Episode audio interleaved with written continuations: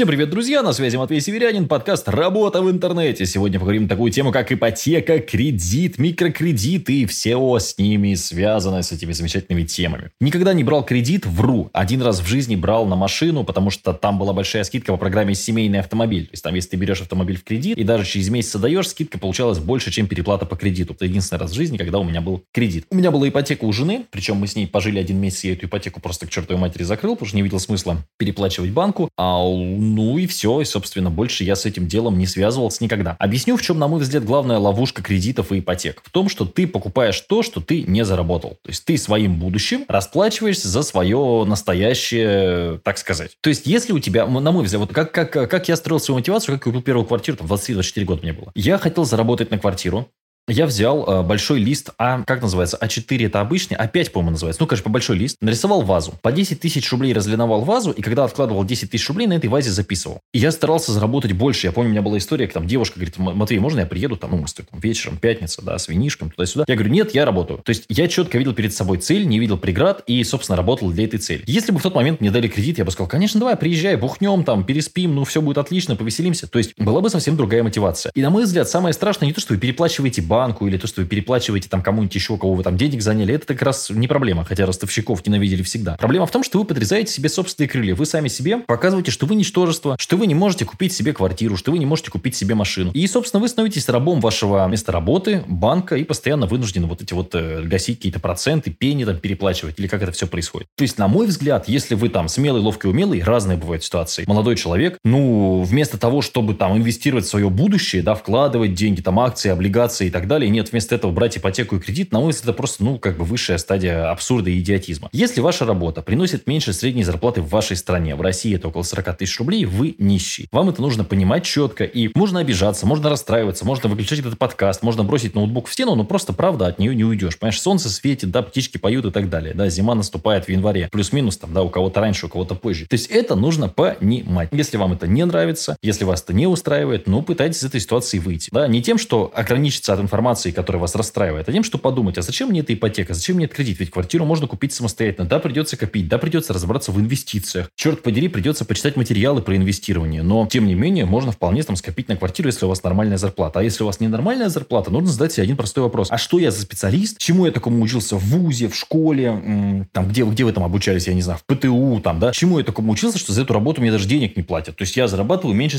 Почему я работающий нищий? Вот с чего бы такого? Какие мои качества меня заставляют быть таким? И обычно, открою вам страшный секрет, люди трусливые, ленивые и некоммуникабельные в жизни не добиваются практически ничего. Именно они обычно работают за копейки, ходят... Потому что если ты в регионе более-менее коммуникабельный человек, более-менее что ты из себя представляешь, ты спокойно зарабатываешь эти пресловутые 40, 50, 60, 70, 100 тысяч рублей в месяц. Да, где-то сложнее, да, где-то легче, да, нужно искать ниши, где можно пробиться новичку с нуля, без связи и так далее, и так далее, и так далее. Но эти варианты есть. Кучу знаю примеров людей, которые специалисты в своем деле зарабатывают хорошие деньги. Вместо этого там вы предлагаете взять ипотеку, кредит, ну и, собственно, жить, надеясь на чудо, что прилетит вдруг волшебник в голубом вертолете, и вы выиграете денег в лотерею. То есть, понимаете, удача – это вещь нестабильная, а вот дисциплина – вещь стабильная. Аналитика – вещь тоже стабильная. Сели, проанализировали вашу текущую ситуацию. Доходы, расходы, перспективы, цели и так далее. Если вы работаете на работе, на которой платят 25, а максимальная перспектива ваша стоит начальником там на это, я не знаю, участка, да, которому платят 40, ну, наверное, вы всю жизнь будете нищим. То есть устраивает ли вас эта схема? То есть нужно честно себе сказать, там, если я буду пить пиво каждый вечер, я алкоголик. Если я буду работать за 25 тысяч, а всю свою жизнь я буду нищим, выйду на нищенскую пенсию и буду, собственно, ну вот там на копейки жить. То есть нужно просто иногда посмотреть на свою жизнь честно. Я понимаю, что лучше а, сладкая ложь, чем горькая правда, но для того, чтобы двигаться вперед, нужно понимать, где ты находишься. Вот знаете, есть вот эти вот замечательные тренинги по мотивации, по аффирмациям и так далее, да, можно сесть в лужу, а, там э, по вам скажут лягушки, грязь, вы потихонечку тонете в болоте, да, потому что трясина на самом-то деле. Я не в луже, я не в луже, я чемпион, я чемпион чемпион. Нужно ли богатому человеку уверять себя, что он чемпион? Он и так чемпион, у него все хорошо. А вы тонете в луже. И если вы этого не признаете, все будет только хуже. То есть он человек, да, я в луже, я в жопе, я получил тупую профессию, да, там, я зарабатываю копейки. Что я могу изменить? Самый главный вопрос. То есть не кто-то виноват. О, это виноват там Путин, или о, это виновата Россия, о, это виноват... Я понимаю, что всякие бывают ситуации, безусловно. И сказать, что Россия легкая страна для того, чтобы подняться и вести бизнес, ну, это спорно, безусловно спорно.